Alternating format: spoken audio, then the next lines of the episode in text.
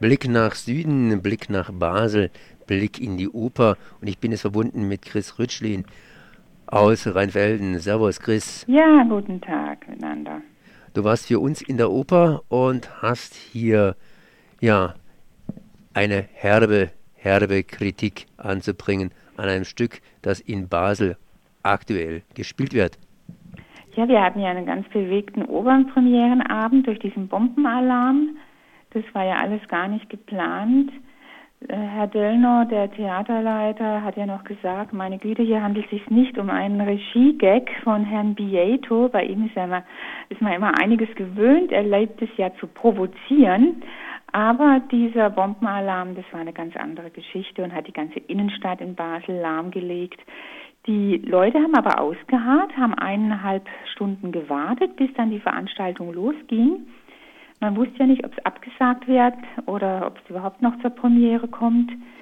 Gegenüber war ja dann noch dieser tolle Konzertabend mit Barenbäum als Dirigent mit der Staatskapelle Berlin.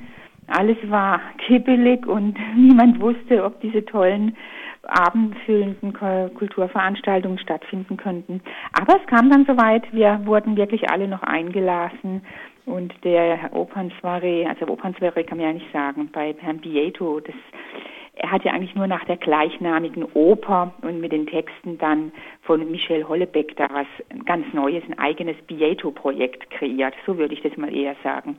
Von Oper kann man da nicht mehr viel reden. Und das war dann eine ganz andere Sache. Die Opernfreaks waren sicher total enttäuscht. Und wer halt Hollebeck liebt, diese provokanten Texte, provokantes äh, Musiktheater, der war dann bei Bieto gut bedient somit, äh, also es gab keine Buchrufe, die Leute haben Zufall geklatscht, aber wie gesagt, von der Oper war nicht mehr viel musikalisch übrig geblieben. Was habe ich mir da überhaupt so runter zu verstehen? Das heißt, Bieto hat äh, Hollebeck irgendwie mit Mozart äh, zusammen umgerührt und dann kam was bei raus, was, was zumindest, dir Neues, nicht, ja, was zumindest dir nicht gefallen hat, was die anderen zumindest, sagen wir mal, so lauwarm akzeptiert haben, nach mehreren Stunden Wartezeit aufgrund eines Bombenalarms. Ja, ich bin halt ein richtiger Opernfan, ich liebe diese Mozart-Musik. Dann kam halt äh, da nicht mehr dieses traditionelle Programm kam halt nicht. Andererseits muss ich wirklich gestehen, Bieto und Hollebeck zusammen, die haben sich wohl gesucht und gefunden. Die räumen halt gründlich auf mit jeglicher Liebesromantik. Da bleibt auf, und aufs Bett kam natürlich, also auf diese Bühne kam ein französisches Bett. Wer anders in Europa hat denn die Kunst des Liebens so raffiniert ausgefeilt, wenn nicht die französische Kultur? Dieses Bett war am Anfang noch gefüllt mit zwei Liebespaaren, die sich gegenseitig betrügen. Und nachher blieb für den Rest der einen viertelstündigen Stunde das Bett natürlich leer. Es war dann nur noch eine reine Depression, äh, eben da war nur noch Leiden und äh, Elend in diesem Thema der Liebe. Das wurde ins, wirklich gut inszeniert, es kam schön rüber, es gab noch so eine Hochzeitsfarce da wurden dann noch ein paar Zylinder verzweifelt aufgesetzt. Das war dann typischer Bieto-Stil.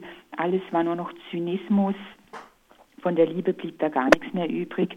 Und wenn man sich dann noch diese Texte von Hollebeck dazu denkt, die hat ja diese Naomi Nadelmann, das ist eine Schweizer Sopranistin, die ist hervorragend gewesen an dem Abend.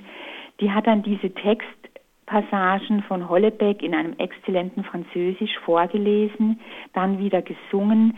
Also da muss man sagen, diese Brüche, wie sie Bieto sich gewünscht hat, da hat er mit der Naomi Nadelmann eine ganz tolle Interpretin gefunden. Also da muss ich wirklich sagen, da war der Abend, in dem Punkt war er gelungen. Aber wer Hollebeck kennt, der weiß natürlich, da kann nichts äh, Erquickliches kommen. Müssen wir den Tod gekostet haben, um das Leben zu schätzen? Das war so eine Sentenz. Oder wie halt dann, dann wurde es auch richtig, also ich traue mich fast das gar nicht zu sagen hier am Äther, sie leckte ihm sein Sperma über, das über, über die Wangen lief ab. Es ist halt wirklich Hollebecksche Grausamkeit auch. Und damit kann natürlich nicht jeder was anfangen, wenn dann diese Texte von ihm so kommen. oder dieser eine, der Counterpart von der Naomi, Noemi Nadelmann, ihr Don Alfonso, dieser Philosoph, total verbittert, das ist ja ihr Lebenspartner, die legen sich da ein Gemetzel der Liebe auf die Bühne. Und dann zitiert man, hier hört man Hollebeck sprechen, wir bleiben gefangen in unseren Emotionen, die alle halb fertig sind. Wir haben uns gegenseitig verdorben, uns fehlt die Luft, wir ersticken an uns, es ist nur noch Verrat. Und ich bete sie aber immer noch an, obwohl sie mich längst betrogen und verraten hat. Das ist diese ganze Zerrissenheit von den Hollebeckschen Texten, das sind jetzt nur kleine Auszüge. Dann vermisst man natürlich das Libretto von Mozart, das auf einer ganz anderen, blumigen, schönen, musikalisch verzauberten Weise diesen Liebesschmerz brachte. Und wir sind halt jetzt in der Gegenwart, in diesem 2015. Und somit hat der Abend halt einen ganz anderen musikalisch, literarischen Touch.